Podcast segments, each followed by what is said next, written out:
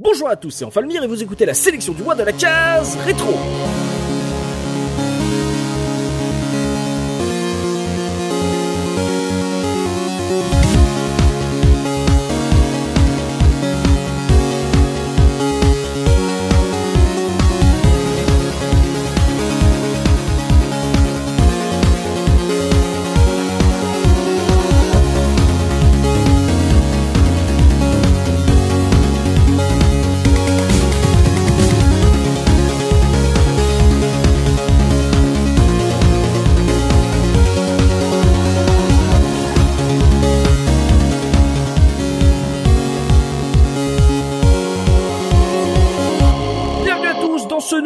La sélection du mois et aujourd'hui je suis avec mes caseurs, je suis avec Soubi, comment ça Soubi? Salut tout le monde, ça va nickel. Également avec Pimi, comment ça Pimi? Salut tout le monde, oui, ça va, merci. Voilà, de duplex de son YouTube studio euh, hors euh, hors réseau, euh, nous avons également Punky, comment ça Punky? Salut, salut, ça va bien. Et aujourd'hui, on a le plaisir de recevoir un collègue podcasteur puisque Dun MCL du podcast Jeux de Pixels est avec nous. Bonjour Dun. Salut tout le monde. Et ça nous fait plaisir de te recevoir. Ça fait très longtemps, euh, je te l'ai dit en off euh, quand t'as invité, ça fait très longtemps qu'on a envie de t'avoir dans dans notre podcast parce qu'on invite toujours la patronne euh, de Jeux de Pixels et Ouais, ouais, ouais, c'est ça. c'est ça. Et on se dit mais, non, mais au bout d'un moment, hein, voilà, place aux hommes aussi. Je veux dire qu'il faut que les hommes puissent s'exprimer. Hein, euh, donc ça nous fait vraiment plaisir de, de t'avoir. Et, euh, voilà, bienvenue euh, parmi nous là pour parler euh, de jeux vidéo rétro. Ah, merci de m'avoir invité. Je, je sais que voilà, Soubi me, me le disait en off. euh, je disais mais depuis le temps qu'on a envie de l'inviter, bah voilà, c'est ça. Il fallait commencer très vite par t'inviter.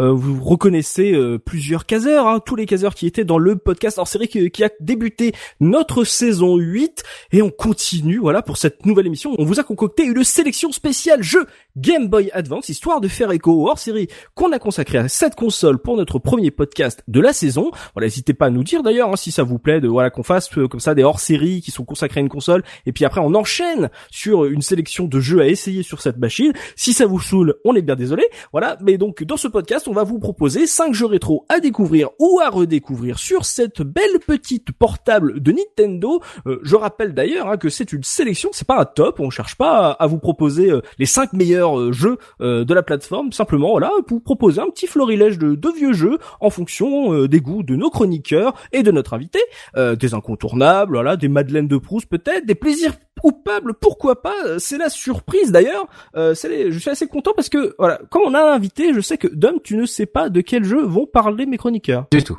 Voilà, et, et bah c'est Surprise. vachement bien parce que nous on le sait euh, d'habitude quand on prépare l'émission, on est obligé un peu de vendre la mèche parce que euh, ça sera un petit peu con qu'on tombe sur le même jeu.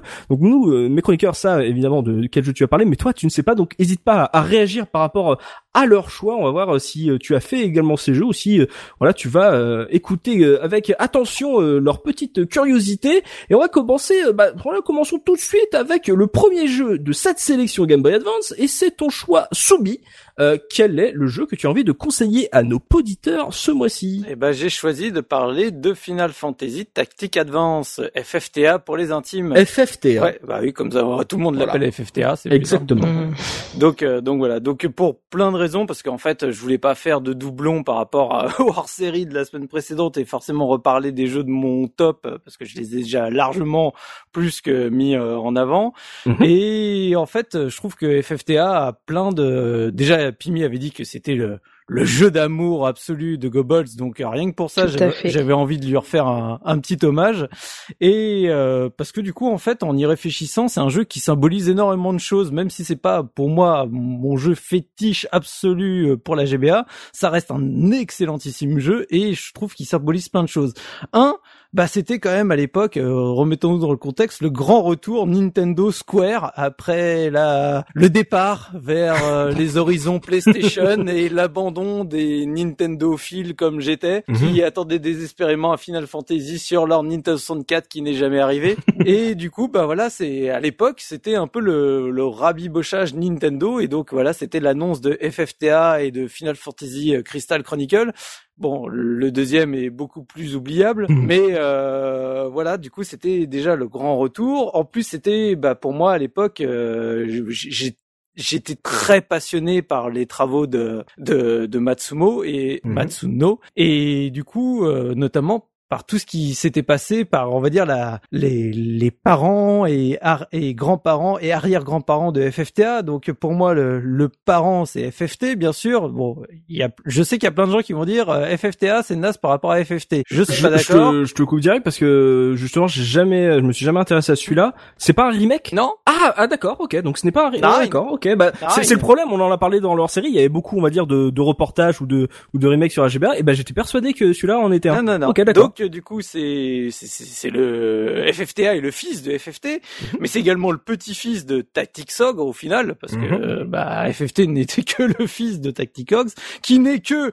l'arrière-petit-fils au final de Ogre Battle SNES, euh, hein, euh, jeu trop souvent oublié sur SNES et qui était absolument extraordinaire. Parce que voilà, il faut rappeler que bah avant FFT, il y a eu la série des Ogre Battle, donc avec Ogre Battle le premier du nom, le Tactics Ogre sur Super Nintendo et euh, plus tard sur PlayStation et Saturn. Et après, bah il y a eu Ogre Battle 64 que j'ai attendu désespérément également euh, sur Mani 64 qui n'est jamais venu jusqu'aux portes de l'Europe. Eh, eh, tu veux savoir un truc? Parce hmm. que justement la version 64, je l'ai trouvée en boîte. Hmm. Bon, quasi neuve hmm. dans une brocante au fin fond de ma de mes côtes d'Armor à 10 à 10 à 10 euros. Oh, c'est dégueulasse. En Japon, donc euh, le, je, je, ne sais pas. Ah oui, la version japonais. en plus là. Oui, oui, oui, oui. La, ouais, ouais, ouais. Je, le truc est, je, je crois que c'est ma ma boîte N64 la mieux conservée euh, de ma collection.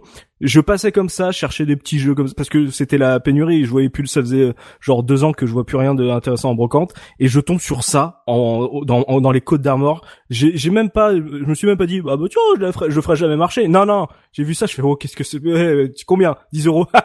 je prends. je, prends. Je, pourrais jamais le lancer sur ma console, mais je prends. je le prends, je m'en fous. donc voilà, donc euh, bah il y avait Ogre Battle 64 et il euh, y, avait un Gaiden euh, également sorti, mais il y avait également Tactics Ogre sur sur GBA avant la sortie de, de Final Fantasy Tactics. Donc c'est un peu deux séries qui sont toujours un peu suivies et en plus qui ont bah, le, le, le, même papa à l'origine. Et mmh. comme je disais, en plus ça symbolise plein de choses parce qu'en fait c'était euh, dans FFT a été introduit le monde d'Ivalis, qui a été qui a continué à se sublimer par Vagrant Story. Et en fait, bah, avant FF12, et bah, justement, FFTA était le, premier jeu à réintégrer euh, cet univers que, que moi, personnellement, j'adore. Mhm. J'adore Ivalice, j'adore euh, les races euh, dans Ivalice, notamment bah, toutes les nouvelles races qui sont introduites dans FF et A, puisque bah les Viera, tout ça, les Vanga, les les Tumu, je les appelais les Tumu, les euh, tout, ces trois races-là sont des races introduites dans FFTA avant de ah. devenir des races, euh, bah, les, les mythiques de, de FF12. Les mhm. juges sont euh, dans FFTA, donc d'accord. Voilà, donc c'était le prémisse de FF12 en fait, ce jeu. C'était un peu ça donnait de l'eau à la bouche parce que finalement il est sorti trois ans après quand même, euh, Mister FF12. Et voilà, le FFTA c'était un peu le, le, la, la muse-bouche, le, truc qui te faisait saliver, qui te mhm. donnait envie. Ah, en plus, j'en ai parlé dans le hors-série, mais la jaquette de FFTA, l'illustration est juste sublimissime. Rien que pour ça, c'est génial. Donc voilà, c'est pour tout ce que ça symbolise, euh, l'attente de FF12, le retour chez Nintendo, le travail euh, de Matsuno, tout ça. Voilà, je me suis dit, FFTA, c'est quand même un jeu d'amour, donc il faut en parler. Hmm. Euh, question pour euh, notre invité, Dan, tu tu l'as fait ce jeu, les tactiques ça t'intéresse euh? Ouais ouais, j'avais fait le j'ai fait le 1, j'ai pas fait le 2 par contre. Et euh, pareil, bah je l'attendais impatient parce que j'avais adoré FF Tactics sur sur PlayStation. Mhm. Donc j'avais beaucoup attendu sur sur GBA et j'avais été un petit peu déçu au début et puis après le le jeu m'a m'a emmené donc euh, voilà j'avais apprécié après le 1 c'est vrai que j'ai je sais pas pourquoi j'ai pas fait le j'ai pas fait le 2 j'ai pas eu l'occasion. D'accord. En, fait je pense que le ce qui s'est passé pour pas mal de joueurs euh, parce que bah comme ça je vais vraiment pouvoir parler du jeu euh, par rapport à FFT pour ceux qui avaient fait surtout FFT avant c'est que le c'est surtout l'ambiance du jeu qui est complètement différente. C'est ça. Voilà le dans FFT t'es sur une ambiance super dure super mature machin et compagnie alors que sur FFTA t'es sur une ambiance plus conte pour enfants. Mm t'es plus sur un trip histoire sans fin et ce genre de et du coup mhm. tu changes complètement de registre et, et voilà je pense qu'il y a eu beaucoup de gens qui ont été perturbés par ce choix là parce que bah voilà l'histoire pour débuter l'histoire de ce FFTA tu as du coup euh, un groupe de, de, camarades qui vivent dans la ville d'Ivalis de Saint-Ivalis qui euh, bah t'as le héros euh, euh, à chaque fois, me redemandez pas les noms, j'ai eu du mal à retenir. je crois qu'il y a March, le héros. T'as une amie, donc euh, Ritz, et du coup les pareil, des deux personnages que je trouvais très touchants dans, cette histoire. Donc tu as le frère de March qui est en fauteuil roulant et euh, Mute, de, de, mémoire qui lui est un peu le, le vilain petit canard dans le sens euh, le, le, le, persécuté mhm. qui du coup avec son père euh, Sid le traditionnel Sid que tu retrouves ah dans tous les FF qui est chômeur qui a perdu sa mère récemment etc donc t'es dans dans cette ville comme ça où tu vois ces personnages. Et en fait Mute retrouve un grimoire un grand grimoire dans lequel en fait est décrit tout un, autre Ivalice et en l'ouvrant en fait pendant la nuit, bah, tous ces personnages-là sont transposés, sont téléportés dans le monde d'Ivalice. Et donc, euh, bah, deviennent euh, des guerriers, il y a des clans, il y a tout un, toute une histoire. Et en fait, bah, là où c'est intéressant, c'est que Mute, de, le persécuté, devient le prince du royaume. Tid devient le juge suprême du royaume. Bah, justement, on avait parlé des juges de FF12, donc mhm. là, c'est lui qui les chapeaute tous. Et tout, on va dire, l'histoire tourne autour de la mère de Mute qui était morte et qui là euh, réapparaît. Et notamment, bah, par exemple, ton frère aussi, là où c'est touchant, c'est que bah, dans ce monde-là, il est valide il est plus en fauteuil roulant. Et il y a hmm. tout ce genre de thématiques qui sont intéressantes parce que bah, le héros, lui, ce qu'il veut, c'est retourner euh, dans le monde réel. Mais sauf que son, par exemple, son petit frère, lui, il en a pas envie. Attends, c'est vachement plus croustillant pour lui de rester dans ce monde-là. Euh, Mute, bien sûr qu'il a absolument pas envie de retourner dans le monde réel. Attends, c'était un persécuté. Euh, là, il est, tout le monde est à ses petits, à ses petits soins. Il a pas envie. Même Ritz, qui a d'autres traumatismes. Voilà. Et du coup, c'est une thématique que je trouve vachement intéressante dans justement mhm. ces, ces ces, scénarios euh, plus orientés pour enfants. C'est des, des, thématiques qui sont extrêmement intéressantes pour eux, des questionnements qui, qui peuvent se poser. Donc voilà, l'univers de jeu tourne autour de ce scénario-là. Je le trouve très bien, il fait très bien le boulot. Oui, c'est vachement moins mature, quand même le dire certains que FFT, mais c'est pas pour autant qu'il est vide de, de thématiques et de, et de choses à, à en tirer. Et mhm. après, bah du coup, en termes de gameplay, bah c'est un comme je dis, c'est l'arrière petit-fils des Ogre Battle, Tactics Ogre et FFT, donc bah tu retrouves tout ce qui a défini ces, ces jeux-là en termes de de RPG euh, tactical. Donc tu es en vue 3D ISO avec tes personnages que tu vas gérer sur la carte et qui vont bah du coup devoir euh, affronter les, les adversaires en face ou les monstres que tu as en face ou tu vas diriger l'orientation de ton personnage parce que bah en fonction de si l'autre après il tourne autour et t'attaque dans le dos, il va avoir plus de chances de te toucher. Mhm. Tu as le alors c'est pas le retour parce qu'ils y étaient déjà dans FFT mais tu as les jobs qui te permettent de chaque race une liste de jobs bien définie et donc tu as les traditionnels mage noir, mage blanc, mage rouge, euh, guerrier, ninja, etc. Donc tu vas définir toute ton équipe euh, de cette façon-là. Tu as 300 missions en tout à, à, faire si tu veux vraiment euh, poncer le jeu jusqu'au bout. Tu as les missions scénaristiques qui te font avancer le scénar. Tu vas avoir des missions euh, là où c'est plus des guerres de gang, ce genre de choses. Mais tu avais aussi des petites missions solo. C'était rigolo parce que t'envoyais ta ton, ton bonhomme faire la mission tout seul. Du coup, tu participais pas à la mission, mais il fallait envoyer un gars quand même capable de la réaliser. Donc, euh, ça te privait d'un membre de ton équipe le temps qu'il aille euh, faire ce genre de choses. Tu retrouves bien sûr bah, tout ce qui fait euh, le FF, hein, donc les invocations, t'as les divinités. donc, chaque race a une divinité que tu affrontes au fur et à mesure de l'histoire. Et une fois que tu les as affrontés et battus, bah après tu peux les utiliser euh, en combat de temps en temps et elles ont la super classe. tu peux dresser, t'as des des monstres, t'as une un job qui permet de, de de capturer, puis après tu te resserres des des, des créatures en combat, etc. Enfin voilà, il y a plein de petits trucs, mais mhm. surtout ce que je garde bien sûr bah, pour la fin en termes de gameplay, le vrai intérêt de Final Fantasy Tactica Advance, tout le, le, le la puissance de ce soft, c'est les juges et les règles.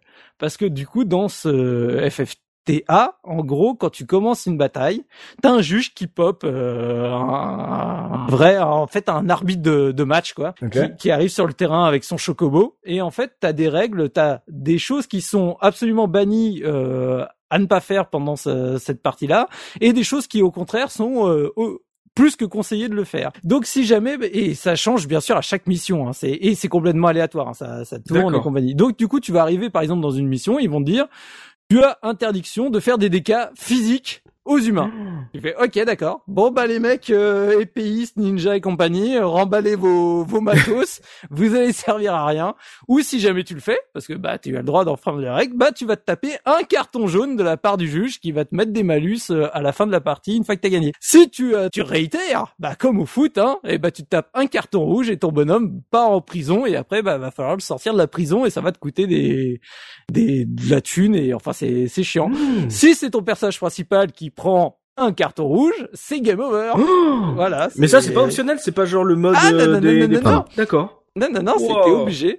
Et donc c'est là où tout s'est développé là-dessus parce que c'est vachement intéressant parce que donc t'as les règles. Alors il faut que tu les checkes avant chaque combat parce que ça arrive régulièrement que tu commences une mission, t'as oublié de checker, tu tu t'en fous, tu tapes et là d'un coup tu vois le juge qui fait eh, eh et il te fonce dessus, tu fais oh merde, euh, j'ai pas regardé. Carton jaune. Oh non, t'es pas cool. Donc il faut checker à chaque fois. Bien sûr, comme je t'ai dit, t'as l'inverse, t'as celles qui sont plus que autorisées, qui va te donner des points. Donc c'est le juge qui te donne des points, qui te permet justement derrière de faire des, des attaques combo, etc. Donc vaut mieux essayer de, de les matcher. Mais au bout d'un moment, tu commences à récupérer des cartes anti-loi, c'est-à-dire que tu fais, hé, tu m'as mis cette loi? Ben non Tiens, je l'enlève. Comme ça, je fais quand même ce que je veux. Donc euh, t'as ce genre de truc. Ou euh, par exemple, tu te retrouves dans des zones à un moment euh, dans l'histoire, t'as des zones sans loi, sans juge, sans rien. C'est c'est les, les zones de guerre. et bah en fait, comme c'est des zones sans loi, euh, quand t'étais avec présence de juge et compagnie, c'est on va dire c'est à la mode euh, Pokémon, c'est-à-dire que ton personnage quand il est au sol, il, c'est juste qu'il tu l'as, tu l'as, il est KO quoi. Sauf que dans les zones sans loi, bah là c'est la guerre. Donc euh, si ton personnage il clams, eh bah allez hop, c'est fini, c'est c'est du Fire Emblem quoi. Ah Donc du coup t'as t'as tout ce genre de trucs qui sont, euh, enfin moi je trouve qu'ils sont vachement intéressantes. Donc euh, voilà, le, le, trip avec les cartes est vachement bien. Le, les compétences apprennent avec, c'est comme dans FF9 de mémoire, c'est en gros tu équipes une armure ou une, une arme et à force de leveler en fait, tu vas apprendre la compétence et après tu peux lâcher l'arme. Pour... Meilleur système de compétences pour moi. Ouais, moi aussi. Je suis tellement fan de ça. Hmm. C'est génial. Ça. Et bah là, tu le retrouves et tu, ça te sert pour euh, justement changer les jobs et compagnie parce qu'il y a des jobs qui sont bloqués et du coup, hmm. tu ne peux les débloquer que si, par exemple, tu as trois compétences de tel type et une de tel type et hop t'as le job qui se débloque et du coup après tu peux évoluer dans, dans les jobs etc enfin du coup vraiment d'un point de vue gameplay pur et dur tactics ce FFTA est mais magnifique. Franchement, il, y a tout. Si tu aimes ce style-là, il y a tout dedans. Il y a tout ce qu'il y a besoin. C'est profond. C'est tu t'éclates. Voilà. Et c'est pour ça que je te dis que souvent, je pense que le seul reproche que les gens peuvent faire à FFTA, c'était au niveau de leur scénar. Pour ceux qui étaient fans de FFT, parce que mhm. sincèrement sur tout le reste, je vois pas, je comprends pas ce que tu peux lui reprocher par rapport à FFT. Il, il, il va super loin dans tout, c'est super profond, c'est génial à jouer. Donc voilà, FFTA c'est c'est un très très bon tactical et il faut le faire si vous ne l'avez jamais fait. Permets-moi de te dire, je permets de te dire que tu l'as extrêmement bien vendu parce que je ne l'ai pas fait, je le connais voilà que de, de réputation, je le, je le possède même pas. Et franchement, franchement, j'ai ouais ouais ouais j'ai bien envie de jouer. Ah ouais non il faut il faut. Alors après j'espère que j'ai pas dit de bêtises parce que pour être tout à fait franc, comme d'hab, c'est comme pour, euh, je l'avais dit pour les advanceurs et autres, c'est qu'à force de faire tous les tacticals, j'espère qu'il y a quand même, parce que j'ai pas pu mhm. refaire le jeu en long, en large, en travers, intégralement, donc il y a peut-être euh, des trucs où je me suis planté, parce que c'est peut-être dans le 2 ou inversement, mais normalement, je suis quasi sûr que tout ce que j'ai dit, vous le retrouvez dedans, donc vous pouvez vous faire plaisir. Et voilà, et, et sincèrement, euh, il y, a, y, a, vraiment de quoi faire, parce que les, les moi, j'ai relancé ma, ma partie, juste pour voir. Et je crois que je suis à 200 missions sur les 300. Hein. Ah oui, et, et, je suis à je sais plus combien d'heures de jeu. J'en suis au moins à 30 ou 40 heures de jeu. Donc euh, ah vraiment, il y, a, y a du contenu. Et du coup, je voulais juste terminer sur une petite dédicace que je trouve géniale, c'est que bah ça faisait à peu près six ans que j'avais pas relancé 7 GBA sur lequel euh, bah du coup j'ai j'ai révisé FFTA et ce qui est génial, et ce qui maintenant n'est plus le cas, c'est que bah six ans après, la console, euh, bah elle était chargée, bah elle l'est toujours tu peux allumer ta console sans que tu sois obligé de repasser par la casse chargeur. Mm. T'as aujourd'hui sur une console portable, et eh ben tu peux te brosser parce ah qu'au bah bout de deux semaines, euh, tu la rallumes, il y a plus rien dedans quoi. Donc euh, j'ai trouvé ça fabuleux que six ans après, euh, la console soit toujours prête à l'emploi alors que je ne l'ai absolument pas rechargée. T'as GBASP du coup. Ouais. Mhm. Mais tiens, on parlait par rapport au jeu, tu le gameplay a l'air hyper profond. Ça peut être abordable pour quelqu'un qui touche pas beaucoup aux tactiques ou Ouais C'est il y a des bons tutos, c'est t'es pas lâché? Ah non non non non, je te dis bah c'est vraiment t'es dans une ambiance de manière générale, c'est tu sens l'ambiance très bon enfant du que ce soit dans dans les dialogues, que ce soit dans le scénario, que ce soit dans dans la manière de et le le jeu était en français, il était traduit en cinq langues. Hmm, c'est c'est c'est bête à dire mais sincèrement FFT euh, aujourd'hui c'est quand même un anglais qui est assez poussé et franchement quand tu le lances tu fais oh, mon dieu pourquoi je l'ai pas en français quoi voilà c'est c'est vraiment c'est c'est pas l'anglais euh, de de base quoi il y a il y a vraiment des moments où tu fais Ouh aïe aïe ah c'est c'est costaud quoi donc là t'es t'es tranquille t'es zen t'es franchement la traduction est pas mal en plus si je me rappelle bien et, et j'adore parce que du coup à l'époque rare euh, tu vas dans les options et tu avais des options colorimétrie comme euh, des fois tu trouves sur les télé ou autres où t'avais euh, colorimétrie A ou B, selon justement euh, si tu sais en fonction de ce que tu préférais sur ton écran LCD de, mhm. de GBA, et tu avais une colorimétrie télé pour, euh, je pense, qui était là pour le Game Boy Player, euh, qui du coup était légèrement différente des autres pour si jamais tu jouais sur ta télévision. J'ai trouvé l'option géniale quand, quand j'ai relancé le jeu. Je me demande d'ailleurs si c'est pas pour les premières GBA qui étaient pas rétro-éclairées aussi, peut-être pour euh, refaire sortir certaines couleurs et que tu le vois mieux. Ouais, c'est pas, c'est pas faux. ça pourrait, ça pourrait aider ça, mais. Mais je suis pas sûr. Hein. Mais donc du coup, il est en français, ça les limite si on a envie de découvrir la série FF Tactique, c'est limite avec celui-là qu'il faudrait commencer quoi. Ah oui, Comme il est en français, etc. Moi, euh, sincèrement, je trouve qu'il est super pour euh, pour s'initier euh, au genre en, tant que premier, on va dire tactical de chez Square. Il est il est vraiment super. Après, voilà, c'est le scénario vous aimez ou vous aimez pas, ça c'est c'est une mm. question d'affect. Mais moi, en tout cas, je le trouve d'un point de vue purement ludique, il est il y a rien à lui reprocher, franchement. Eh ben, je suis un peu comme Pimi. Euh, moi, je, c'est les FF Tactics, ça fait partie des jeux sur ma to-do list et, et bah du coup, je vais peut-être mettre celui-là euh, à la place du de la version PS1 du coup euh, pour pour m'essayer. Ouais. Bah, tu m'as bien vendu. Je reglisse un petit truc tester Ogre Battle quand même. Parce que c'est c'est le pareil tu vois c'est j'aime bien en replacer. C'est c'est un jeu c'est un jeu de cœur aussi. Je sais que je suis tout seul. Mais il est il, est super classe ça a été traduit celui-là je... oh non. non. Je crois pas qu'il y a d'Ogre Battle traduit non. Comme ça de mémoire. Mais alors là pour le coup celui-là c'est pas celui où ça le pose l'anglais est extrêmement accessible ouais, dans Ogre Battle. Donc voilà. Et euh, et t'as pas de mode multi euh, Game Boy Advance Link euh, si si. Ah. Si si si. bah en fait à l'époque euh, c'était justement bah avec un pote euh, où on y a beaucoup joué, on l'a acheté ensemble et on s'est fait du du multi. Alors me redemandez pas de décrire le multi parce que là ça remonte vraiment trop loin. C'est attends ça doit remonter à bah, 2004 et comme là je l'ai pas re-révisé le multi ou je, je n'ai aucune idée de comment ça se jouait. Je m'en rappelle plus du tout. Mais il y avait un mode multi. En tout cas tu pouvais à minima échanger des, des objets etc que tu récupères dans le jeu. Mais je suis quasi sûr qu'il y avait également euh, une possibilité de jouer où on s'affrontait en fait chacune de, de nos équipes de mémoire. Tu sais t'avais développé tes teams et hop euh, sur un, un sur un champ de bataille. Euh, alors de mémoire, vraiment là là pour le coup c'est vraiment de mémoire. J'espère que je dis pas de conneries. Mhm. On n'y a pas énormément joué non plus parce que c'est le genre de truc comme c'est des RPG. C'est il suffit que l'autre il est quand même un certain nombre de levels au-dessus de toi, ça déséquilibre tout de suite le gameplay. C'est il faut vraiment mhm. avoir des teams à peu près du même niveau parce que sinon l'autre il te roule dessus quoi. C'est bah, j'ai débloqué les derniers jobs avec les invoques, les machins et tout. Toi t'es quoi? T'es niveau 4 oh, pff, allez, euh, donc voilà. Mais sinon, euh, enfin, il y a, voilà, il est vraiment complet. Donc euh, et puis euh, bah c'est c'est c'est Matsuno quoi. Moi j'adorais ce qu'il faisait et je, mon mon ticker est triste quoi depuis FF12 sniff quoi. Il reviendra. Je je le sais. Un jour il reviendra. Euh, bah, bah, en tout cas je sais pas si t'as convaincu des auditeurs. En tout cas moi et Pimi, je oh crois qu'on est chaud. Oui oui. Et tu valides donc tu valides le choix de Subi Dan Ah oui complètement ouais. Bon bah voilà vous voyez validé par jeu de pixels. Voilà.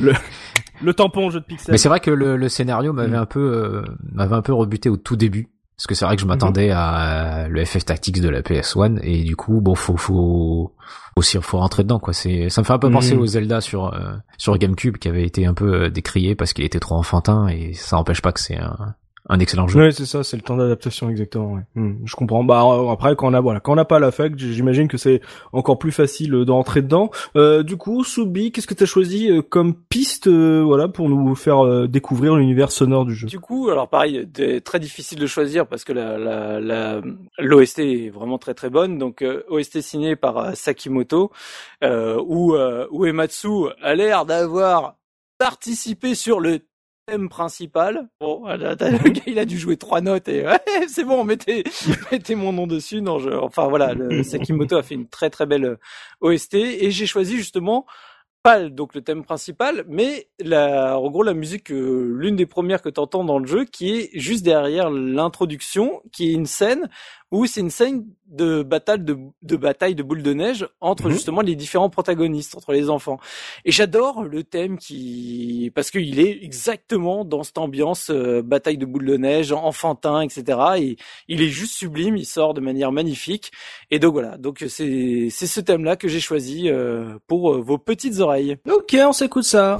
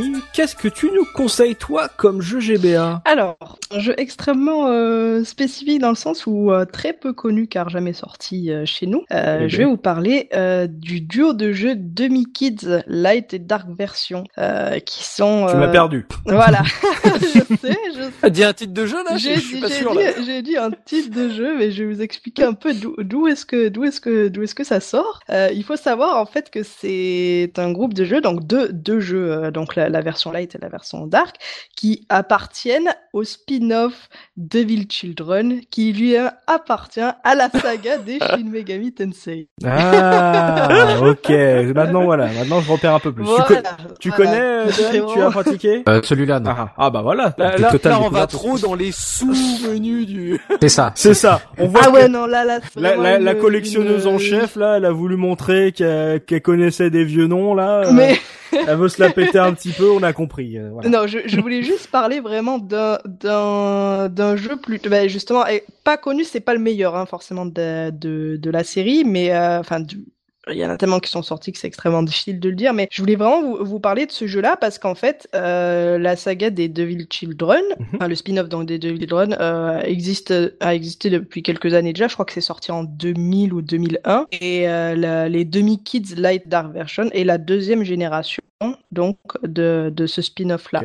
Il faut savoir que euh, les demi kids en fait euh, sont sortis uniquement aux États-Unis, enfin aux USA en Amérique du Nord et euh, ça a été les premiers de la série de Devil Children à être localisés en Occident. Je m'étonne euh, déjà que c'était pas c'était pas facile quoi. il n'est pas sorti au Japon? Non, Si il est sorti au Japon, mais ce que je veux te ah, dire c'est que c'est le premier qui est sorti chez nous, enfin ah avoir été traduit quoi être, être sorti du, du Japon. Alors, déjà quand on avait juste un Shin Megami Tyson, on pouvait sortir le champagne. Alors euh... c'est ça, c'est ça. Et en plus de ça, il faut savoir aussi que que ces jeux-là donc sont les premiers qui comportent, qui ont sur leur boîte le, nom Shin Megami Tensei, qui sont les premiers euh, localisés sous la, la bannière Shin Megami Tensei. Jusqu'ici, ben, je pense notamment aux Persona qui sont sortis sur PS1. Mhm. euh, ben, il y avait juste Persona. Tu vois, mhm. t'avais pas Shin Megami Tensei. Donc c'est c'est quand même la série qui a quand même plus de spin-off que d'épisodes ah centraux quand même. Non, mais bien sûr. des spin-offs, on en a plein. Oh, et même des séries de spin-offs, mais on en a 40 000. Bon, par contre, l'épisode euh, canonique, non, ça on fait pas. Non, il y en a, il y en a quatre. Voilà. Alors, tout ça pour dire que ça a été, euh, c'est sorti donc en 2003. Et il faut savoir, c'est sorti dans, dans un contexte où Atlus euh, a, souhaité rendre finalement un peu l'univers Shin Megami Tensei accessible à, un public plus jeune, on va dire, et plus euh, ah, comment comment t'expliquer? Occidentaux? Ouais, ouais, voilà, c'est pas pas occidentaux, mais un public un public beaucoup puisque Shin Megami Tensei, ça reste quand même une série assez sombre qui traite pas mal de trucs euh, assez dark, on va dire. Donc il y a pas de monstres zizi dans. Non, il y a pas de monstres zizi, c'est que des monstres mignons euh, qui qui ont été vraiment euh, chibitisés, kawaiitisés. vraiment, c'est ça n'a rien à voir avec ce qu'on connaît de de la de la série. D'accord. Et si tu veux, ben c'est sorti, c'est c'est ça a surfé un petit peu sur la vague de de Pokémon puisque euh, Devil Children est un clone de Pokémon. Bon, après, euh, Pokémon est aussi un clone de Shin Megami Tensei. Mais bon, ah, c'est, c'est, ils ont connu le clone. parce que euh, pour ceux qui connaissent pas euh, du tout la série, on est, on est sur un RPG. Exactement, on est sur un RPG avec des monstres à collectionner. D'accord. simplement. Comme je disais, deux versions sont sorties, donc la version light et la version dark. donc c'est surtout ça qu'ils ont copié sur Pokémon. Ouais, non mais attends, attends, chacune de ces séries donc comporte l'art du ben, business. c'est ça, c'est ça. Ils ont, ils ont chacun leur démon à collectionner. Euh, il y en a, il y en a environ 370 qui sont répartis entre les deux versions. Et donc, ben, forcément, tu as donc les versions que tu, les, les démons que tu retrouves qui sont communs aux deux versions, les démons qui sont chaque, qui sont spécifiques à chaque version et que du coup tu t'échanges avec euh, le câble Link. Mhm. Et aussi, t'as euh, enfin ce qui, ce qui est spécifique au Shin Megami Tensei, c'est la fusion en fait entre les démons qui vont te donner de nouveaux démons et euh, du coup, bah, tu as certaines fusions qui fonctionnera que avec des démons de la version light et de la version dark. il faudra obligatoirement les deux versions pour te faire euh, pour te faire des fusions. C'est assez spécifique et, et comme je comme je disais, la plupart de ces démons ont été ont été créés donc pour la série euh, des Devil Children, mais on retrouve on retrouve certains démons que l'on retrouve dans quasiment la majorité. des... quoi. Ouais, voilà, c'est ça. Mais pour ceux pour pour ceux que ça parle, on, on retrouve par exemple des pixies ou des Hanuman ou, le plus célèbre d'entre eux, ben, Jack Frost en fait, euh, qui font qui font partie, c'est vraiment des figures de démons de la série des Shin Megami Tensei qui étaient obligatoires, enfin ils étaient obligatoires euh, à, apparaître euh, dans ces jeux-là. Mhm. Et pour la petite histoire de de ce jeu, c'est une histoire anecdotique hein, finalement, on y joue plutôt pour le système de démons à collectionner que l'histoire, c'est comme Pokémon finalement. Enfin, mhm. Alors, je vais me faire taper dessus, mais voilà, c'est, ça reste, ça reste mon avis. Voilà, si vous êtes d'accord avec Pimi, euh, voilà, hashtag euh, Pokémon scénario de merde, voilà. Non, non les, les, derniers, les derniers, enfin pas les, je parle des versions notamment noires et blanches, des scénarios beaucoup plus poussés. Bon, bref, c'est on fait pas un podcast sur Pokémon. j'en reviens donc à l'histoire des, des demi kids. On incarne donc euh, dans chaque version euh, Jean, donc pour la version light, et Akira pour la version dark, qui sont deux copains en fait qui fréquentent la même école mhm. et ils découvrent euh, euh, tout à fait par hasard et tout à fait normalement dans euh, la bibliothèque de leur, de leur école un livre d'incantation magique. Ah bah, il faut arrêter avec les bouquins dans les bibliothèques. Quand tu as raconté l'histoire de hors série GBA, prends un livre dans ta bibliothèque. C'est ça. Bah non, non, non. Attends, je, je vais te dire. Et, du coup, bah, ils, ils, trouvent une incantation magique à l'intérieur qui se mettent bien évidemment à réciter. Hein. Bah euh, tout le monde, tout le monde fait ça. et euh, et ben comme prévu, hein, ça tourne mal. Tu as des démons qui sortent de ce bouquin et commencent à attaquer tout le monde. Et euh, ils apprennent par la même occasion euh, qui sont eux, des, euh, donc euh, Jin et Akira, ils apprennent qu'ils sont des Devil Children, donc des espèces d'hybrides hommes-démons, euh, des espèces d'élus qui doivent sauver le monde et qui décideront donc du sort de la planète. voilà, c'est tout à fait. Tout un programme, voilà. voilà, tout un programme, exactement. The Witcher, DS Live. c'est ça. Ils, ils apprennent par la même, la même, la même occasion l'existence du Valhalla, donc un monde, un monde parallèle à notre, à notre monde. Oui, que j'ai oublié de le préciser, euh, l'histoire de base se passe dans les années 2000 XX, donc c'est vraiment euh, contemporain euh, dans, une ville japonaise. On nous dit pas laquelle, mais bon, mhm. voilà, c'est tout à fait contemporain. Et ils seront donc téléportés dans le Valhalla. Un univers plutôt héroïque fantasy, dans lequel ils devront stopper. je me souviens plus du nom du grand méchant. non mais c'est exactement le scénario de, FF Tactics à Danse là, des gens du monde réel qui vont dans un. Ok. C'est ça, c'est ça. Donc ils arrivent dans le Valhalla, cet univers d'héroïque fantasy où ils apprennent donc qu'un démon répondant au nom d'Imperius donc menace l'équilibre du monde, enfin des, des mondes on va dire. ils ont donc pour devoir de Il, se, il faut savoir donc que Jin et Akira, lorsqu'ils arriveront dans le Valhalla, euh, atterriront dans, des, dans deux endroits différents, donc forcément pour euh, la différence d'environnement entre les versions light et dark, mais ils finiront par se retrouver et traverseront les mêmes environnements finalement, donc comme tout, euh, tout RPG euh, qui se respecte. Hein. Pour, mhm. euh, pour en revenir avec les, les, similitudes avec Pokémon, euh, ils reçoivent aussi, en fait, lorsqu'ils sont, euh, lorsqu'ils ouvrent les, les, portes de l'enfer, on va dire, enfin les là, ils reçoivent deux objets, donc le demi-lock, qui est un objet qui est, qui est capable de transporter et invoquer les démons, et mhm. ainsi qu'un Vinecom, euh, c'est l'équivalent du Pokédex euh, qui référencie tous les démons hmm. qu'ils rencontreront et toutes leurs caractéristiques.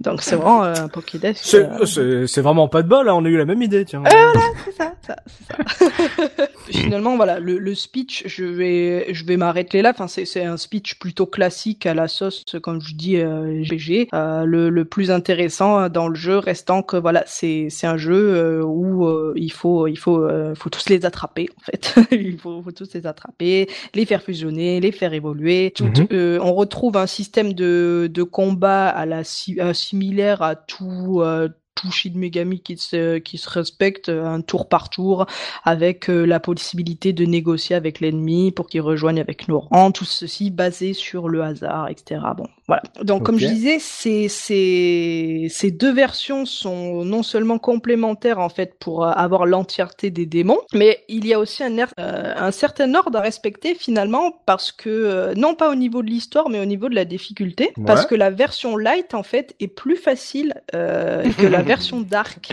les petits malins. Et oui, et oui, les, les, les combats sont plus simples, on a plus d'items et plus de maca. Donc les maca c'est la monnaie qui est présente dans la majorité des Shin Megami Tensei lorsque l'yen n'est pas utilisé. Donc c'est vraiment euh, voilà, c'est l'histoire ne, ne, diffère absolument pas, hormis le personnage voilà qui, qui fera des rencontres différentes, mais euh, le fait de version là était beaucoup plus simple que la version direct. Mais ça tu le sais pas forcément quand quand tu achètes. Ah bah non, c'est comme s'il y avait euh, deux versions de Resident Evil, une avec Jill, une avec Chris. ouais, oui, voilà. Oh, je vais prendre la fille. Ah bah c'est bizarre, moi je vais prendre le mec. Ah bah tu rentres. Oui. voilà, voilà. Ok, donc ah il faut faut le savoir avant de le choisir. Oui, mais sauf que sauf que là t'as as payé ton mode de oui, difficulté. Oui, c'est ça. Oui, c'est ça. On a un CD, euh, on l'a vendu séparément. D'accord. Tout à fait. Et euh, bah, juste une question parce que moi ça me donne envie ce que tu dis parce que c'est une série que j'ai jamais testée et euh, bah j'aime beaucoup le système de Pokémon. Euh, c'est plus dur que Pokémon ou c'est vraiment le même pour la light. Hein, est-ce que est-ce que c'est pour ceux qui ont déjà essoré les Pokémon qui ont envie de prendre un truc un peu plus velu Alors comment tu dis C'est un peu plus difficile. Il certains aspects qui sont plus difficiles. Oui, ça peut paraître plus austère qu'un Pokémon parce que l'air de rien, un Pokémon c'est extrêmement bien rodé, extrêmement bien euh, user friendly, on va dire. De de de Kids, ouais, ça peut paraître quand même un petit peu plus un petit peu plus velu, ouais. Surtout euh, là, j'ai repris, euh, j'ai téléchargé la ROM, excusez-moi, pour oh télécharger oh pour, pour, réviser pour réviser le jeu. Mais en fait, ce que j'avais oublié, c'est que par exemple, un truc tout bête, c'est que quand tu fais mourir tes démons, euh, bah, tu peux donc tu peux aller au l'équivalent du centre Pokémon là pour les euh, pour les soigner. Sauf que à Pokémon, lorsque tes Pokémon sont KO, tu vas au centre Pokémon et euh, tu peux les soigner normal. Ici, non, en fait, même quand tu mhm. les soignes et qu'ils sont KO, bah, il fallait il faut que tu leur donnes avant une espèce d'orbe de vie pour qu'ils se pour qu'ils puissent récupérer. Sinon, ils se soigneront jamais. Et mhm. les orbes de vie, bien évidemment, tu ne les achètes pas au magasin comme ça. C'est des objets que tu trouves un peu partout quoi. Donc c'est ça peut voilà ça peut. C'est un peu plus lent le ça ça fait que le rythme est un peu plus exigeant, quoi. Ouais, ouais, ouais. L'air, de, l'air de rien, euh, oui, quand même pas mal, quand même pas mal. Donc euh, après, euh, si tu veux commencer un Shin Megami Tensei, je te conseillerais pas lui D'accord. c'est c'est pas vraiment. Bah, c'est c'est le le truc. Vu comment elle anticipe ta question. J'ai rien dit. Hein non non mais voilà c'est c'est c'est sous-jacent. En fait c'est c'est extrêmement euh, euh, confidentiel comme jeu. je, je fais le tour de la, de la salle mais il y a personne qui a joué à ce jeu. Je suppose. Non non. Je je ne savais même pas qu'il existait pour être franc. Et eh ben voilà moi moi j'ai c'est quand j'ai commencé vraiment à m'intéresser à la à la saga et à voir qu'est-ce qui est sorti chez nous que j'ai elle a pris une infographie qui avait l'intégralité de tous les épisodes sortis puis elle a vu qu'il y avait un petit truc dans le coin elle a fait c'est ça. C'est ça. C'est ça et moi qui aime bien juste les petits jeux vraiment que personne ne joue ben là pour le coup j'ai vraiment été euh, vraiment été servi. Mais euh, on est quand même sur un jeu bien fini. On n'est pas sur un le petit titre, obscur qui a des gros problèmes euh, de rythme. Mais tu sais genre si au bout de 30 heures tu vas voir tu vas prendre du plaisir. On n'est pas là-dessus. alors non déjà, pour te dire, le jeu, euh, l'aventure, elle se finit en une quinzaine d'heures, hein, donc c'est pas. quoi ah, bah ça va. Non, voilà. Après, bon, si tu veux tous les, tous les collectionner, forcément, oui, tu auras plus, euh, plus de temps, mais non, tu auras pas trop le temps pour le coup. Mais c'est, c'est, c'est une histoire euh, oh, tout en somme classique. Hein. C'est vraiment si tu veux faire, euh, si tu veux faire un Pokémon dans un univers héroïque fantasy. Hmm. Voilà, plus, plus ou moins, je te, je te le vends comme ça. D'accord. Et c'est beau, c'est graphiquement, il y a, y a ça de la gueule? Euh, tu vas du rêve. Oh la vache, elle a tout dit. Non mais tu compares ça à FFTA, euh, ben non, enfin tu vois, c'est, ça a pas la cabine d'un FFTA ou d'un ou d'un Zelda euh, bien, enfin tu vois, mais ça reste, ça se défend bien, ça se défend quand même pas mal. Ah bah là, je pense qu'on va tous aller regarder. Hein. ouais, ouais, maintenant on te croit sur pas. non, c'est, c'est beau. Euh, ah, bah, voilà. Pour pour ceux qui ont fini tous les les Pokémon, euh, voilà, c'est, c'est une petite curiosité s'ils ont envie d'en avoir un peu plus. Oui, voilà, c'est vraiment, c'est ça, c'est vraiment le truc. C'est quand tu commences à Shin Megami tu sais, tu commences pas par ça, quoi. Ou si tu veux commencer un jeu, un jeu de rôle euh, avec des gens, des personnes, euh, enfin des personnages à collectionner, tu, tu commences par un Pokémon, tu commences pas par ça. Mm, voilà. Mais j'avais vraiment envie de vous en parler parce que, ben, comme je vous disais, c'est des petits jeux comme ça qui sont pas du tout connus et qui, je pense, euh, ben gagne à être un peu plus euh, un peu plus euh, mis en avant mhm. finalement. Te connaissant, est-ce que tu as regardé les cotes euh, du jeu aujourd'hui? Oui, alors, alors oui, c'est c'est un jeu qui coûte extrêmement cher. Ah. Moi-même, je j'avais réussi. Enfin, un jour, dans un cache express, j'en avais trouvé un euh, truc improbable, vraiment. Euh, j'avais trouvé une cartouche, mais euh, il s'est avéré quand j'ai démonté la cartouche que c'était un bootleg. Donc tu ah vois, super. Ouais, ouais, ouais. après, tu vois, j'ai perdu, j'ai perdu trois balles hein, et le jeu fonctionne. Mais mmh. c'est un jeu ouais qui avoisine bien la centaine d'euros, je pense. Hein. Sympathique. Ouais, ça pique. Ah, ouais, ouais, ouais, ouais, Sympathique, voilà, je comprends. J'ai j'ai pas j'ai pas vérifié dernièrement là. mais... le download de. de ouais. ça. Et puis surtout parce que j'ai pas mes jeux ici euh, enfin, j'ai pas, j'ai pas emmené ma l'entièreté de ma collection au Canada. elle a pas emmené l'entièreté de sa collection de jeux portables. C'est ça. C'est vous dire la taille de la collection, quoi. C'est ça. Oui, voilà, c'est ça. c'est ça. Ok. Ouais, bon, une petite curiosité, euh, Dan, ça t'a donné envie, ça t'a intrigué ou elle te l'a mal vendu Non, non, ça a testé, ça a testé. Après, euh, manque toujours du temps hein, pour tout tester. Hein. Évidemment. c'est ça le problème. Donc. C'est, c'est un style de jeu que tu aimes, ça, les RPG à la Pokémon avec des collectionnites et des teams à progresser? Bah, du coup, j'étais intéressé par ta question sur la difficulté, parce que moi, le problème de Pokémon, c'est que je trouve ça vraiment trop facile et c'est un petit peu dommage. Ah, oh, Excusez-nous, monsieur. Non, mais c'est vrai, je trouve que ça. Tu commences direct euh, la dark version. Ouais. Voilà. voilà. non, non, mais je, je, partage l'avis de, de Dom. C'est vrai que Pokémon, euh, enfin, ça fait depuis longtemps que je trouve pas ça très difficile. Hein. T'avances, tu rapidement, tu bulderises tout le monde et puis voilà quoi. C'est donc euh, oui, c'est vrai que le fait d'avoir un jeu peut-être plus difficile, c'est quand même un argument non mhm. négligeable pour ceux qui aiment bien ce style. Hein. Oui, ça totalement. C'est pour ça que le fait que ça soit un Pokémon-like mais un peu plus dur, c'est loin d'être bête comme euh, comme idée justement pour ceux qui euh... relançons la mode du Dark Soul euh, c'est ça, c'est ça, c'est ça. David Keys, le Dark Soul des Pokémon. Oui, voilà. ok, bon bah moi, moi ça me donne, ça me donne envie de regarder en tout cas parce que surtout graphiquement parce que quand on t'a posé, quand on t'a posé la question, t'as bugué donc euh, j'ai hâte de voir euh, à quoi, à quoi ça ressemble. Soubi, toi, ça t'a, ça t'a intéressé Tu vas t'y, tu vas t'y plonger euh... bah, le problème c'est que dans les Shin Megami, j'en ai déjà 40 000 autres à faire avant. ah ouais, non, mais c'est ça. Je, je, sais qu'il il n'est pas du tout prioritaire dans la liste parce qu'il y en a vraiment des, des cultissimes que j'ai toujours pas fait, donc euh, ils, passeront avant. je, sais, je peux vraiment pas le recommander euh, comme premier chez Megami Tensei à faire quoi. C'est juste une, une curiosité à une petite parenthèse. Voilà. C'est ça, le, petit jeu niche de Pimi hein, pour les pour les hardcore de, de la GBA qui euh, voilà manque de jeux euh, à tester. Ok. Euh, et comme piste, tu nous as choisi quoi Écoutez, Pimi? Alors, pareillement, étant donné que c'est un jeu donc comme je vous disais assez confidentiel, ça a été très difficile de trouver des infos sur le jeu. Mhm. on attribue en fait la la composition des, euh, des, musiques à Tomoyuki Hamada. Mhm. Et encore, je vous dis, je suis même pas certaine de l'information, tellement que c'était assez difficile à trouver. Mais ce monsieur, en fait, oui.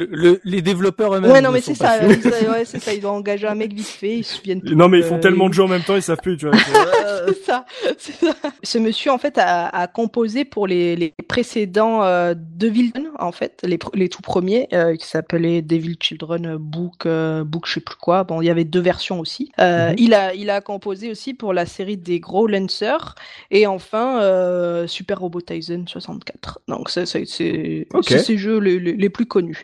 Et comme je disais donc euh, j'ai trouvé l'OST du jeu, mais je n'ai pas absolument pas la tracklist euh, donc je, je vais, je, j'ai sélectionné une musique, mais je ne sais pas comment elle s'appelle.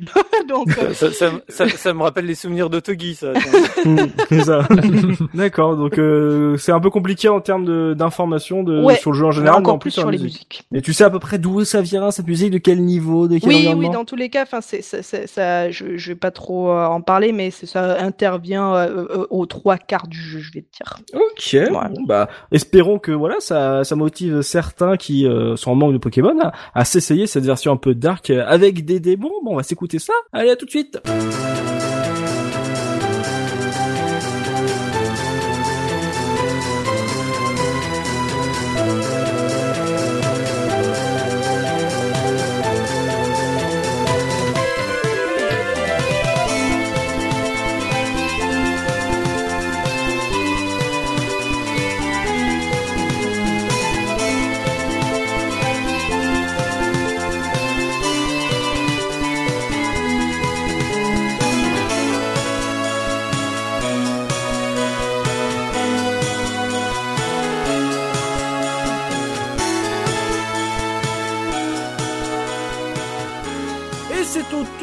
De notre invité, Dame, à quoi tu as envie de nous faire jouer ce mois-ci en jeu GBA Alors j'espère que vos auditeurs ils aiment bien les RPG parce que du coup et les jeux japonais. On va, rester, euh, on va rester dans le thème du tactical. Donc moi je veux parler de Super Robot Tyson. Euh, quand on avait dit que pendant le pod euh, c'était quand même une belle console à, RPG. Hein. Oui. Ah oh oui. toujours. donc Super Robot Tyson Original Generation. Alors 1 et 2 parce que bon les deux se, se suivent un peu. Par contre je vais juste revenir d'abord un peu sur la genèse de la série parce que c'est important de mhm. d'y revenir, surtout pourquoi le Original Generation. Oui. Et, et, profites-en parce que ça se trouve on en reparlera jamais sur la case parce que je pense que à part moi personne connaît. Mais si moi aussi. Ah oui, ah. Et Oxidia aussi doit euh, doit doit savoir, doit connaître. Donc c'est une série de bande presto euh, qui date de bah, le premier épisode est sorti sur Game Boy en 91. Mhm. euh, ensuite il est sorti sur tout ce qui a pu exister euh, de portable, de console fixe ou autre, puisque sorti sur WonderSwan, SNES, PS1, Saturn, enfin téléphone, un peu, un peu tout. D'accord. J'ai compté presque, enfin un peu plus de 55 épisodes oh donc, euh, depuis 91, ah ça fait, euh, ça fait quelques uns. Donc c'est une, c'est un tactical RPG qui regroupe en fait des robots de différentes séries animées, mhm. principalement. Donc tu peux, on peut avoir, bah, les plus connus, il y a du Full Metal Panic, du Gundam, du Macross, du Evangelion, euh, Raxephone, mmh. Massinger Z, etc. Donc, oh oui, voilà. Comme ça, Donc j'ai regardé un petit peu et j'ai compté qu'il y avait au moins 95 séries euh, dans tout dans tous les épisodes qu'ils ont pu faire, qu'ils ont été cherchés euh, chez Bandai principalement. Ouais, c'est une grosse licence. Hein. Ouais, ouais, c'est une énorme mmh. licence euh, japonaise mmh. euh, qui est restée là-bas justement parce que bah, comme on utilise des tonnes de licences qui appartiennent principalement à Bandai hors du Japon, il faudra aller chercher les ceux qui ont acheté les licences de, des animés pour pour euh, pour re-signer des contrats par territoire etc voilà. donc c'est impossible donc c'est euh, c'est jamais sorti euh, du du Japon jusqu'à euh, cette version Game Boy Advance euh, parce qu'en fait chaque jeu on on est un pilote qui a euh, un, un mecha original c'est-à-dire qui a été créé par Ban Presto pour aller s'intégrer dans dans le jeu mmh. et du coup ils se sont dit bah que peut-être justement pour pouvoir l'exporter, ça je sais pas. Mais du coup, le Original Generation ne regroupe que des mechas qui ont été créés pour, pour, pour le jeu. Voilà, mhm. ce qui a permis bah, de le sortir en Occident. Et donc c'est le premier épisode qui a existé en Occident et en anglais du coup. Et, et là, c'est le dilemme du fanboy. Le fanboy qui est super heureux de voir l'épisode sortir en Occident, qui en même temps est triste de pas retrouver euh, c'est Eva 01 et, et Enco. C'est ça, c'est ça. C'est c'est vrai que c'est deux, du coup, c'est deux séries un peu euh, un peu particulières. Euh, moi, j'étais bah, j'en ai fait plusieurs en japonais avant hmm. et c'est vrai que de pas retrouver euh, les mechas connus dedans plus leur musique parce qu'en plus euh, quand euh, quand ils sont dans les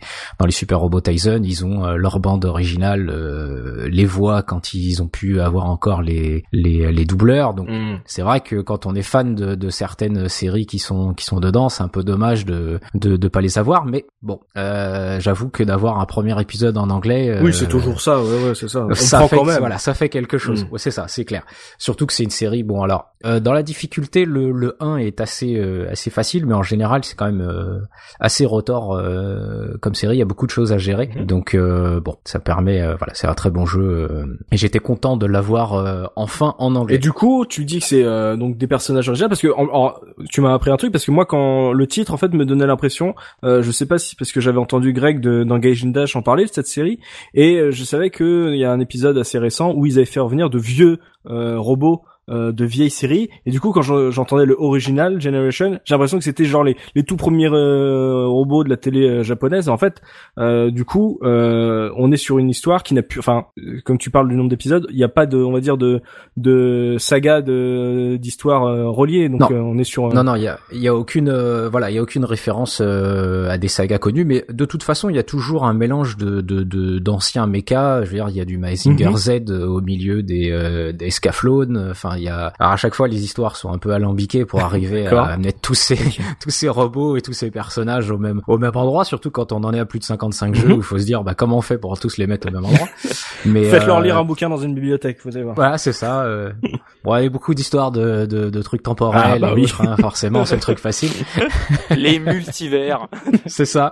Mais là, non, non, il y a aucune référence à aucun euh, aucune série connue. C'est vraiment euh, un jeu original complètement et euh, bah, c'est ce qui leur a permis de, de, de, de le sortir, euh, le sortir à l'étranger. Ok, donc c'est c'est c'est on va dire abordable pour quelqu'un qui euh, n'est pas super euh, connoisseur de, de ces de ces vieux robots. C'est ça ça va pas être on va dire un, un peu chiant à, à, à, découvrir. Et en tant que tactique, ça ressemble à quoi comme autre style de jeu? Parce que tu as dit que c'était pas trop dur, mais ça ressemble à quel autre genre Genre est-ce que c'est proche de Tactics? Est-ce que c'est proche de Shining Force? Ah c'est plus proche d'un Tactics. on est vraiment du casse par casse euh, du déplacement, voilà, ouais, case par case. Euh, alors, euh, c'est facile parce que le premier Original Generation est facile.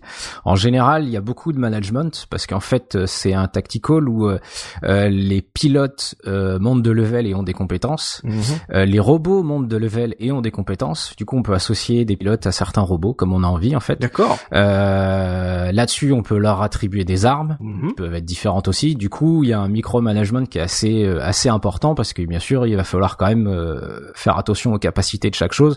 Euh, si on commence à mettre un pilote euh, qui est très bon à distance dans un dans un méca qui est au corps à corps, euh, l'efficacité va être nulle. Ok, ah c'est cool ça. Donc il faut arriver voilà à, à, à trouver euh, le, le, bon euh, le, le, le, bon setting justement. Okay. Le, bon setting voilà pour pour être efficace. surtout que les zones sur lesquelles on, on, on, est, puisque les cases bon bah ça va être une forêt, ça va être la mer, ça va être des choses comme ça, vont avoir aussi un impact puisque on a certains robots qui vont être plus efficaces en mer, euh, des armes qui vont être complètement inefficaces en mer. Je veux dire, un laser euh, dans l'eau, en général, c'est pas très efficace. Mhm. Du coup, il faut tenir compte de beaucoup de beaucoup de paramètres mhm. pour arriver euh, pour arriver au combat. Mhm. Ah, bah, franchement, le, coup de justement pilote et robot, ça, c'est un, un, truc que je kiffe. Je suis pas un un, un gros otaku des, des robots, mais ce genre de, de petites configs, je, je suis assez assez fan. Euh, on est sur euh, comme c'est comme c'est des originaux, euh, ils ont avancé un scénario ou c'est vraiment que pour le système qu'il faut s'y intéresser? Euh, Non, faut bon. En général, ces jeux-là, c'est plus pour le système que pour le pour le scénario. Là, on est dans du scénario, on va dire euh, un peu de base. on est alors dans le futur, on n'a pas de, de date de date précise. Mhm. Il y a deux météorites qui viennent frapper la Terre. la Terre mais des années à s'en remettre, et une troisième euh, tombe avec une technologie extraterrestre plus avancée que la nôtre.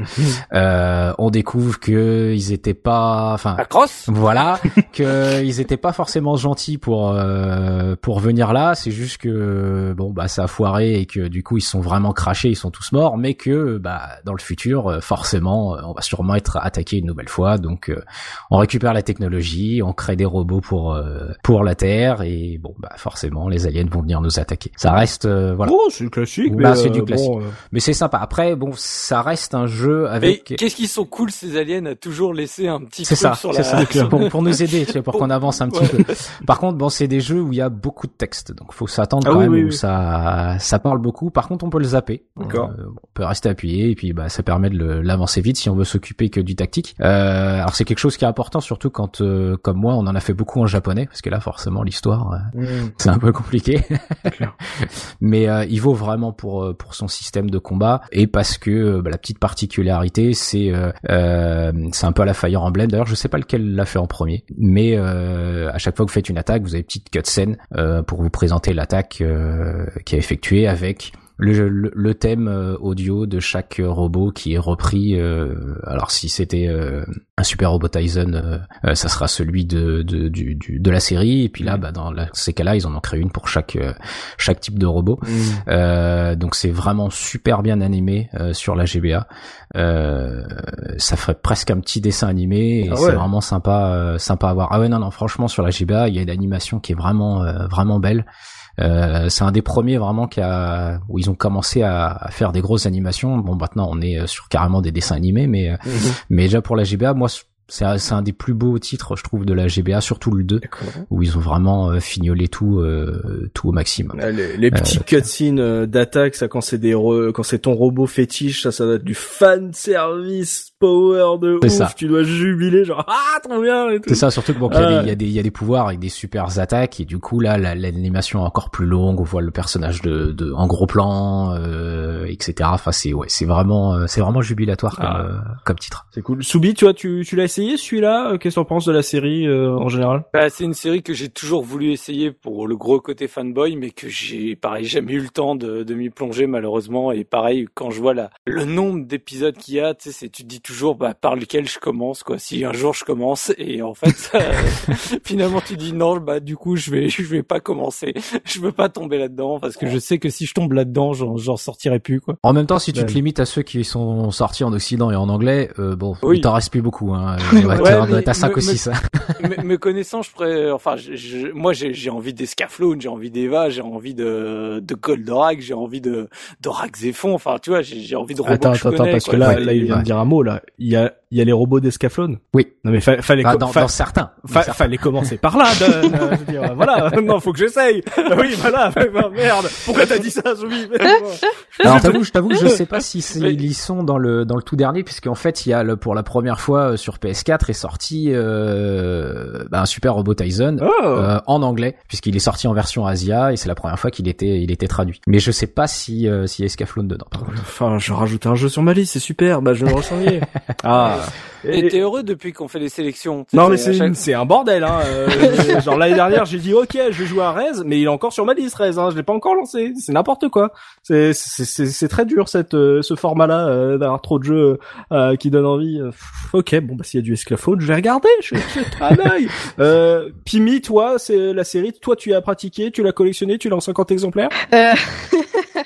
non, je l'ai pas en 50 exemplaires, mais j'ai joué à Super Robot Tyson G-Saga Endless Frontier sur euh, DS. Et ce qui m'a donné envie donc de m'intéresser aux autres au G-Saga et j'ai acheté donc les deux euh, les deux exemplaires sur GBA. Mhm. J'avais commencé à jouer au premier, mais euh, le temps faisant que je n'ai pas fini le jeu. mais c'est des jeux, voilà, comme comme Don l'a dit, c'est des jeux qui sont magnifiques au niveau des animations. Enfin, c'est c'est c'est vrai que j'avais pas pensé, mais il a raison. Ça fait partie des plus beaux jeux de de la GBA dans le sens dans le soin apporté euh, à, assez euh, au, au, pixel finalement, enfin au, pixel art. Mhm. Après, euh, moi, je suis dans à la base, je suis du tout euh, connaisseuse et amatrice de, gros robots. voilà.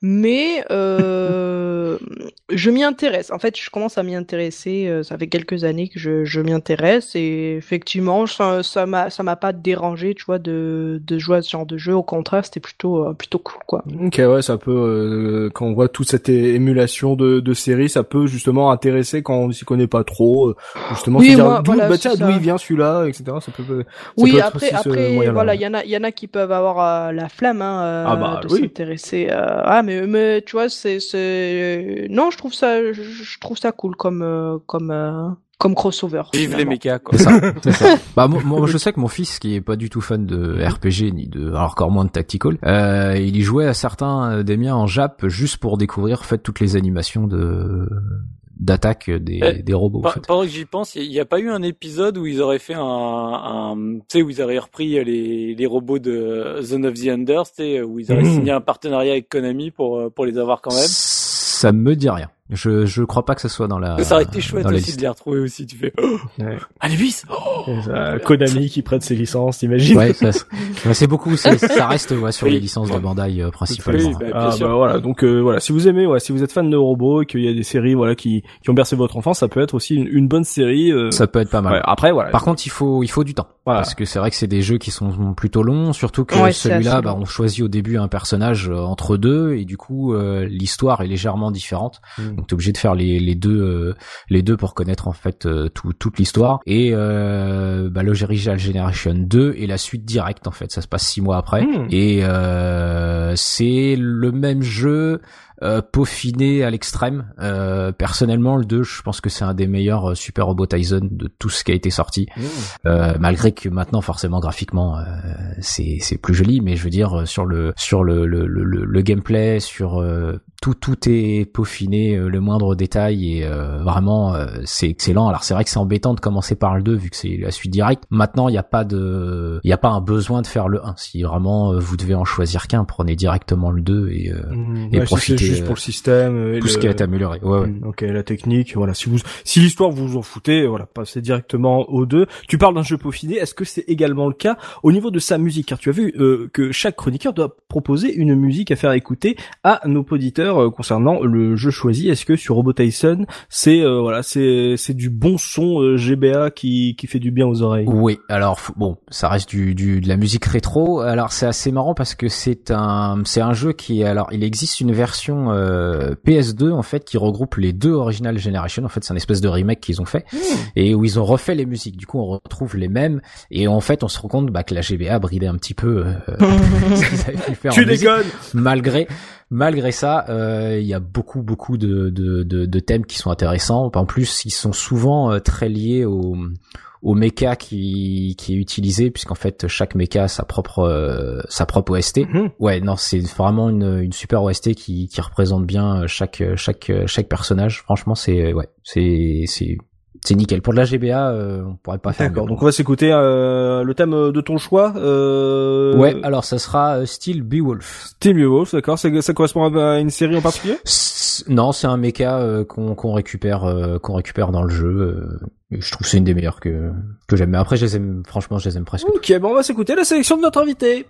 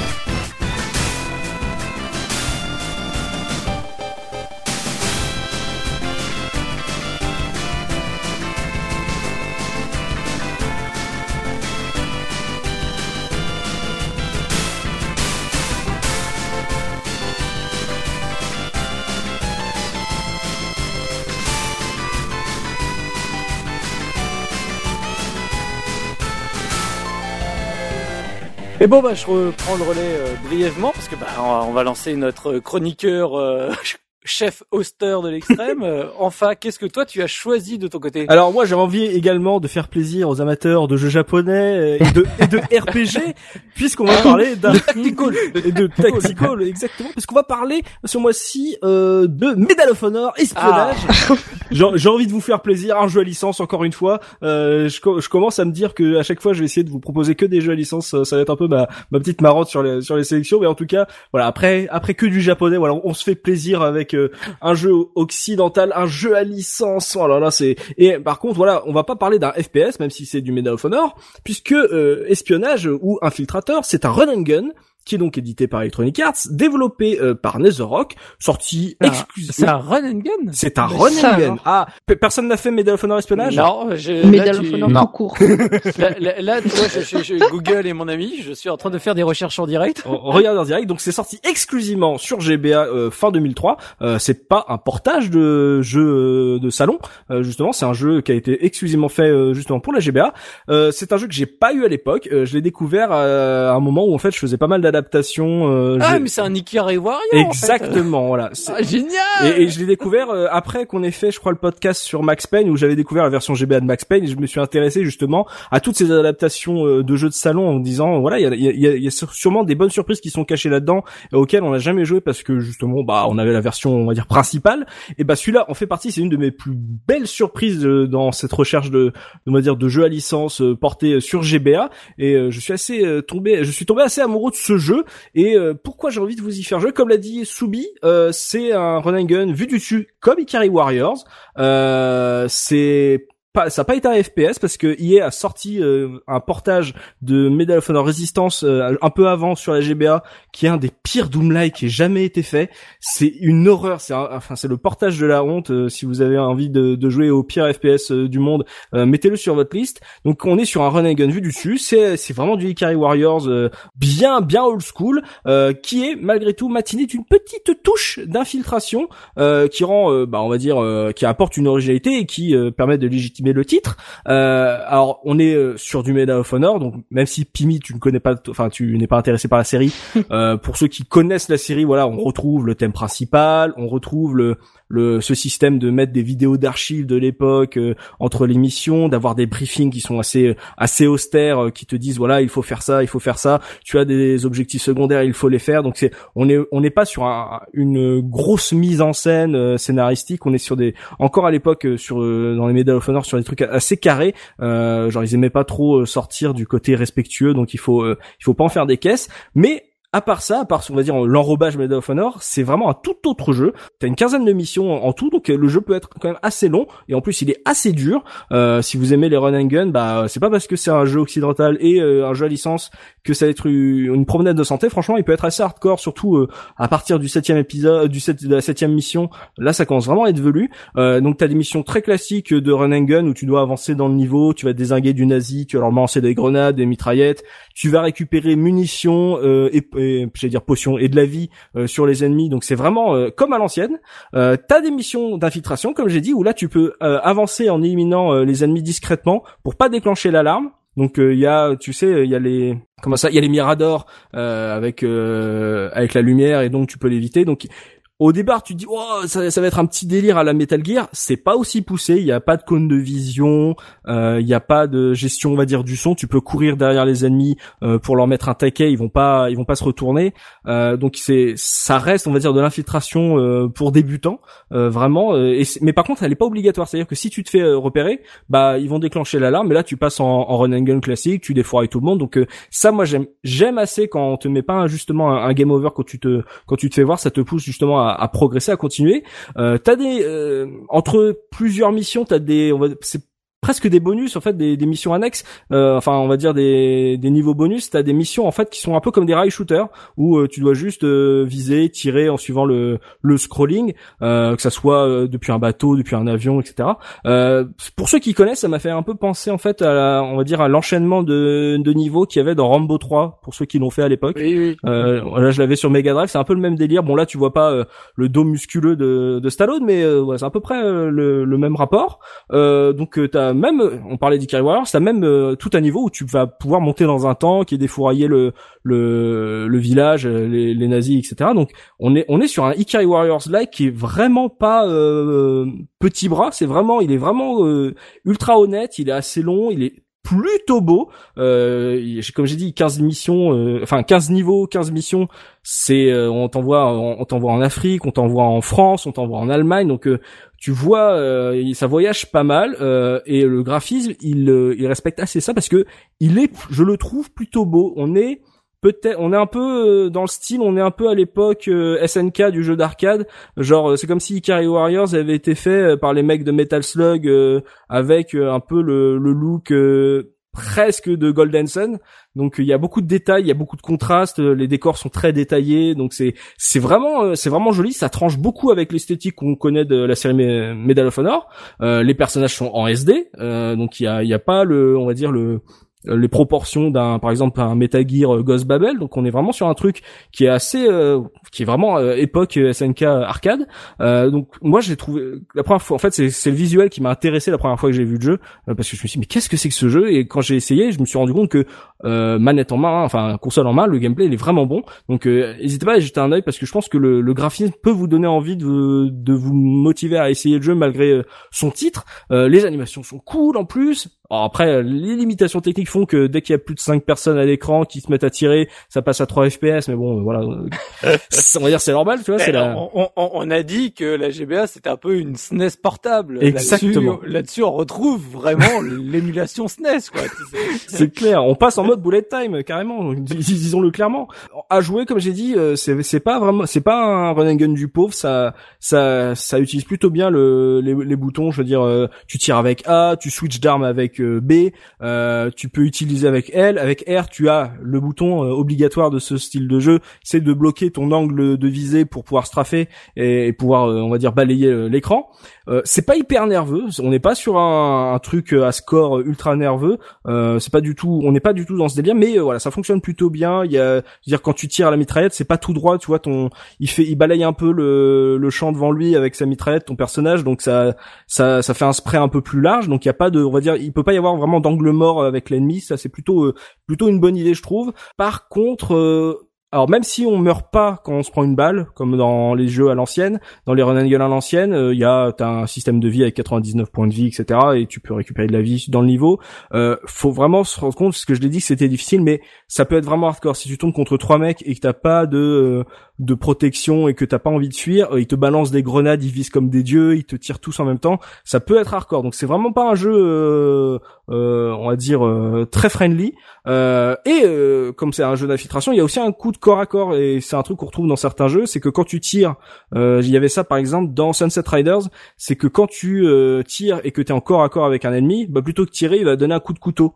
Et euh, ce qui sert à mort en fait dans la, la petite composante infiltration, c'est que tu arrives derrière et là tu tires, hop, il élimine discrètement, ça déclenche pas l'alarme et tu, tu continues. Donc c'est plutôt intelligent parce que t'es pas obligé de le faire à l'infiltration. Si t'as si ça t'emmerde et que t'as juste envie de, de, tirer sur des nazis et d'avancer dans le niveau, bah tu le fais. Il y a y a pas d'obligation là-dessus. Par contre, ça va être un peu plus compliqué, euh, ça va être un peu plus hardcore d'arriver jusqu'au bout du niveau, mais en, tout cas, tu peux le faire. Et moi, j'aime bien quand on te donne cette possibilité.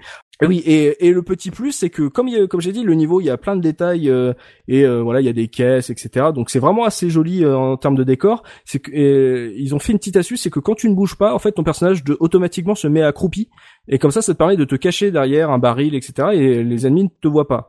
Alors, le problème, c'est que comme il n'y a pas de cône, des fois, t'as l'impression qu'on te voit pas, alors que finalement, on va te voir. Bon, ça peut être un problème. Euh, ils ont fait aussi, ils ont testé un truc. Euh, alors, je sais pas si c'est euh, si ça se faisait dans d'autres jeux, mais en gros, tu peux pas choisir ton équipement euh, d'armes. C'est, on va dire, c'est des duos. Euh, c'est genre soit euh, la mitraillette et des grenades, soit le fusil, la dynamite, euh, le pistolet ou le bazooka, des trucs comme ça. Je crois qu'il y en a cinq ou six des, des sets comme ça. Et, et en fait, tu les choisis quand tu rentres dans des petits bunkers. Donc ça peut obliger un peu des fois à faire des allers-retours en fonction de ce que tu as besoin. Si tu as besoin d'éclater une porte, tu es obligé d'avoir la dynamite, donc tu es obligé de changer pour avoir le fusil.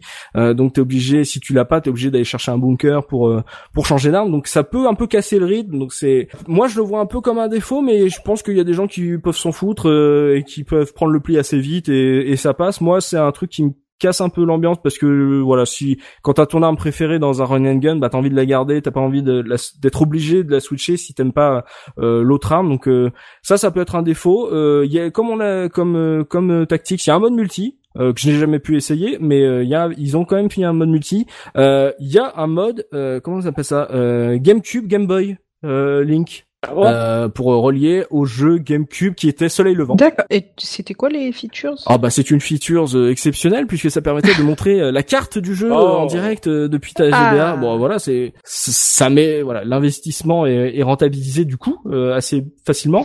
quand tu finis le jeu, t'as des petits modes on va dire en plus qui s'ajoutent que tu peux débloquer. Donc t'as un mode survie qui est un peu un mode horde où tu vas faire du scoring pour essayer de, de survivre le plus longtemps au aux vagues d'ennemis et t'as un mode GI où en gros là tu dois faire tout le jeu d'un bout à l'autre sans sauvegarde. Oh là. Pourquoi pas? Mais mais mais euh, comme le jeu est hyper dur de base, enfin je vois pas l'intérêt. Il faut vraiment être euh, assez maboule. Et par contre, moi j'ai un regret sur ce jeu, c'est que euh, finalement en fait j'ai pour moi c'est vraiment été une bonne surprise de le découvrir euh, je trouve l'esthétique en plus super cool. Par contre, du coup, je trouve ça dommage d'avoir gardé, on va dire, tout ce qui a été, euh, ce qui faisait l'identité des Medal of Honor, donc avoir des vidéos d'archives qui sont ultra pixelisées parce que ça tient pas, euh, d'avoir euh, un, un, briefing sommaire. Tu vois, j'aurais beaucoup plus aimé d'avoir une mise en scène proche d'Advance War avec des mm. personnages, justement, de mettre en avant des personnages avec des bulles, etc. Je pense que l'esthétique du jeu s'y prêtait bien et ça aurait pu permettre à, à EA de faire, une, on va dire, une, une série euh, annexe, un, un spin-off de, de Medal of Honor qui, qui est vraiment pas dégueu. En plus, le jeu a été bien noté. Euh, il s'est tapé un 15 sur 20 sur jeuxvideo.com à l'époque. Euh, il reste à, à peu près 80% sur Metacritic. Donc, c'est un jeu qui a été bien noté et qu'en fait, euh, bah, il est un peu méconnu et euh, j'ai vraiment euh, lancé vraiment comme par curiosité en me disant et celui-là qu'est-ce que ça donne? Et c'est vraiment une de mes meilleurs souvenirs un de mes meilleurs euh, souvenirs de voilà de bonnes surprises de curiosité à essayer. Et si vous aimez franchement les run and gun bah il est très il est très correct. Parce qu'on parle souvent par exemple sur GBA de c'est comment il s'appelle? CT Special Force? Qui revenait souvent là où tu jouais un comme un agent du GGN euh, sur un train là c'était de, de Profix ce jeu revenait beaucoup plus souvent dans les discussions que ce Medal of Honor euh, infiltrator ou espionnage alors que bah moi je le trouve bien meilleur. D'accord. Mais mais après c'est enfin moi dans ma tête tu vois un run and gun je pense j'aurais jamais pensé à un Medal of Honor tu vois. Non moi non plus. J'aurais bah oui, pensé ouais, c'est c'est plus un jeu japonais qui sort euh, enfin Ah mais il a une il a une gueule de jeu japonais euh, ce jeu. Hein. Mais en tout cas moi là j'ai regardé euh, pendant que je t'écoutais en même temps et tout mais j'ai regardé les vidéos et franchement il me donne super envie ça c'est vrai qu'il a l'air excellent à jouer. Mmh, ouais il est très peu connu et euh, vraiment il y a, y a un bon feeling hein, quand vraiment quand tu quand tu quand tu y joues et eh bah tu as envie d'aller jusqu'au bout du niveau. Je, comme j'ai fait j'ai essayé de me rappeler comment on, on, on donnait les coups de couteau parce que je m'en souvenais plus. J'ai relancé le jeu comme ça pour vérifier et j'ai enchaîné trois quatre niveaux euh, parce que justement euh, ça progresse bien il y a des effets les explosions sont plutôt cool il y a le design est, est fun franchement, je sais, je sais pas pourquoi ça a pas donné de bébé cette euh, ce spin-off parce que euh, bah qu'en plus quand tu vois comment la série principale a évolué et est tombée dans l'oubli, bah celui-là il, il, avait du mérite, il était plutôt euh, bon. je sais pas si c'est bien vendu, en tout cas comparé aux Résistances qui était qui est dégueulasse. Regardez aussi des vidéos de de Medal of Honor Resistance sur GBA, c'est atroce, on dirait une alpha euh, de fan game euh, sur Game Boy Color limite, euh, mais c'est une horreur. Alors que celui-là, mais il est, il est vraiment super léché. Et donc si vous aimez le genre, bah essayez, essayez-le parce que le nom est pas vendeur, mais en tout cas à jouer c'est vachement cool. Et est-ce que tu nous as choisi une petite musique euh, pour euh, accompagner tout ça? Oui, parce que là, pour en plus pour la musique, on est chez EA, donc c'est composé euh, par Alistair Brimble. on a déjà évoqué ce compositeur anglais dans la case parce que c'est celui qui était responsable de l'OST de Driver. Euh, et euh, c'est un, c'est un compositeur qui est assez prolifique aussi. Euh, ça, ça va parler à Tosmo sur la scène Amiga et également sur euh, tout ce qui a été Game Boy, Color et GBA. par exemple, c'est lui, c'est à lui qu'on doit la musique d'Alien Breed ou Sid Meier's Colonisation. sur Amiga. donc c'est un compositeur qui que j'aime beaucoup d'ailleurs. en tout cas, quand t'as signé la, la BO de Driver, bah forcément je t'aime. Il a fait beaucoup de bandes son pour les portages Game Boy, Game Boy Color, Game Boy Advance de, de jeux Electronic Arts sur des Need for Speed, des trucs comme ça. Et dans ce sur Medal of Honor espionnage, bah il a fait du très classique. Il est resté, on va dire, dans le thème de la série qui avait été composé par Giacchino. Donc il s'en éloigne que très rarement, mais comme il y a des niveaux qui se passent au Maroc et que la série est rarement allée en Afrique pour parler de, de la Seconde Guerre mondiale, et bah ça apporte des sonorités qui sont assez originales par rapport au reste de de, de la série, euh, de ce qu'a de ce qu'a proposé la série en termes de, de musique. Donc pour mon choix, j'ai pris le thème qui s'appelle Attack on Fort Schmerzen, euh, qui est troisième ou quatrième niveau qui où il faut infiltrer en fait une base aérienne et euh, défoncer des des avions. Euh, le problème après de la série, c'est que enfin du jeu, c'est que t'as 15 missions, euh, mais t'as beaucoup moins de musique en fait. Je crois qu'il y a une 8, 8 ou 10 musiques. en fait, il y a des trucs qui, qui, se, reprennent régulièrement. Donc, euh, euh, j'imagine que cette euh, piste sort sur un peu sur d'autres niveaux. Donc, en tout cas, c'est là qu'elle commence en fait sur le sur ce fort allemand au Maroc. On doit défoncer de nuit, qui est un, un bon niveau. C'est là que vraiment tout le, on va dire le euh, la composante infiltration prend euh, se, se, lance dans le jeu. Donc c'est vraiment euh, une musique que j'aime beaucoup qui a de bonnes sonorités même si je suis pas forcément fan des, de la sonorité Game Boy Advance. Mais en tout cas là ça marche plutôt bien. Donc je vous propose voilà d'écouter cette piste qui se passe au Maroc de nuit. Et c'est Mediaflore Espionnage. C'est du bon jeu. Jouez-y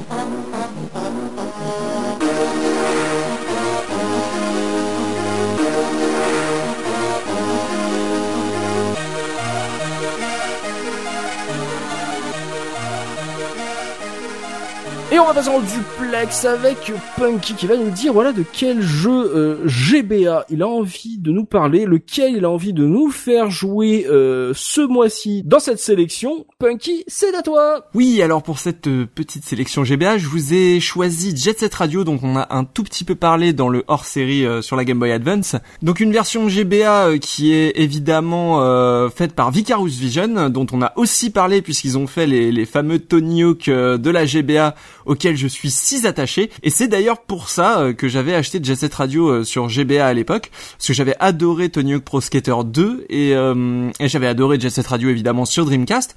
Et donc cette version GBA, eh ben, était surprenante. Il n'y a pas beaucoup de gens qui savent qu'elle existe, mais elle existe et c'est plutôt cool. déjà parce que on a en grande partie le contenu de la version console, que ce soit l'éditeur de graffiti, mais aussi tous les niveaux, les personnages, etc. On a aussi euh, tout un tas de, petits changements, notamment euh, le dernier niveau du jeu qui est pas du tout le même, euh, et quelques niveaux qui sont regroupés en un seul. par exemple, je crois que c'est le chapitre 2 et 3, enfin les, les, quartiers qu'on débloque en deuxième et troisième dans la version Dreamcast, donc j'ai plus les noms.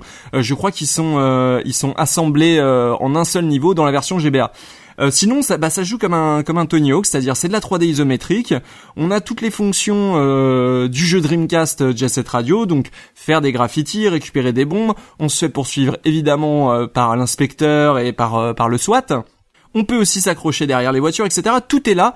je dirais même que l'éditeur de graffiti est un tout petit peu plus poussé que celui de la version console.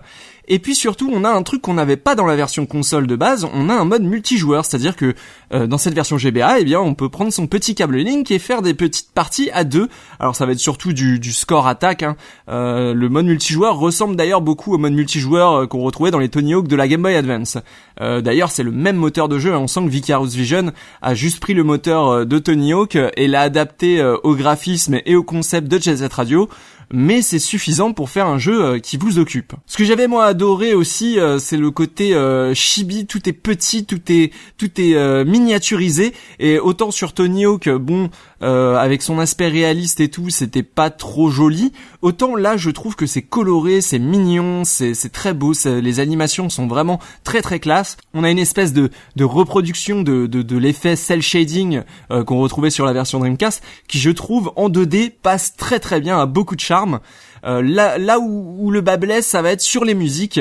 Euh, parce que les musiques en, question, bon, elles, sont elles sont pas top. C'est-à-dire que on, a les musiques du jeu original, elles sont un peu samplées crado et à chaque fois on a que 40 à 40 secondes à une minute d'extrait de la musique euh, qui se répète en boucle. Donc croyez-moi, eh bien euh, c'est un jeu auquel j'ai joué sans le son ou alors directement en branchant mon casque sur un sur un lecteur CD où j'avais gravé la soundtrack de, de Jet Set Radio parce que bon les capacités de la Game Boy Advance du support cartouche ont pas permis de mettre l'OST en intégralité.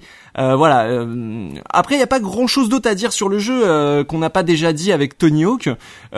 c'est à peu près le, même style de jeu. Il y a que les concepts qui changent, les graphismes et les épreuves, mais sinon le moteur est quasi le même. On sent pas vraiment la différence et tant mieux parce que bah, les Tony Hawk étaient des très bonnes adaptations des, jeux consoles sur GBA. Donc bah, tout comme euh, tout comme ses aînés, euh, cette adaptation de, de Jet Set Radio euh, fait le boulot. Donc pour les musiques, je vais vous faire écouter l'une des seules tracks qui sont exclusives à cette version GBA. C'est-à-dire que sur le dernier niveau, on n'a pas la, on n'a pas de musique du jeu d'origine. Ils ont rajouté une autre musique qui venait d'eux. On va l'écouter, comme ça vous pourrez vous faire un avis. Et puis euh, je vous conseille de jouer au jeu pour écouter le, le, le, reste de la soundtrack. Évidemment au jeu Dreamcast parce que sur la version GBA ça va être un petit peu compliqué. Allez, on s'écoute ça.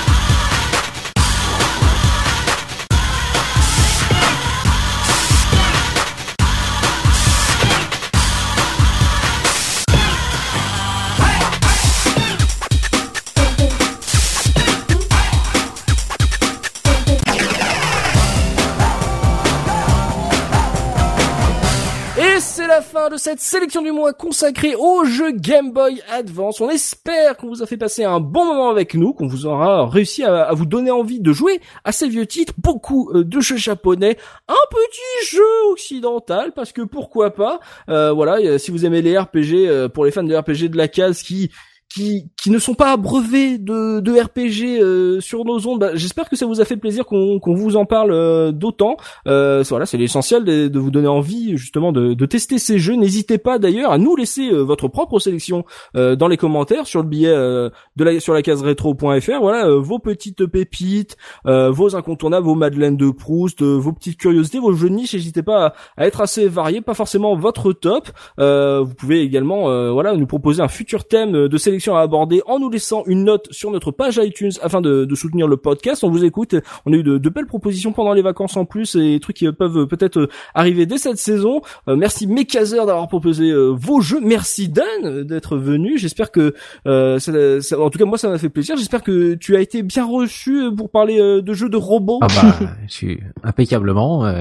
puis merci de m'avoir invité. Mais tu, tu, sais que tu reviens quand tu veux. Hein, dire, je sais que nos auditeurs aiment les voix graves et suaves. Euh, voilà, si tu as envie euh, de, de revenir, de, de, leur chatouiller les oreilles régulièrement sur la caisse, tu, tu sais que voilà, la, porte est ouverte. N'hésite pas. Tu es Azura à l'écrire, te fera un double. Hein, n'hésite pas. D'accord. Ça sera avec plaisir. Euh, merci Pibi, merci Soubi, merci Punky. On se donne rendez-vous le mois prochain. Nouveau thème, nouvelle sélection. C'était la case rétro. À la prochaine. salut. Salut. Salut, salut. salut.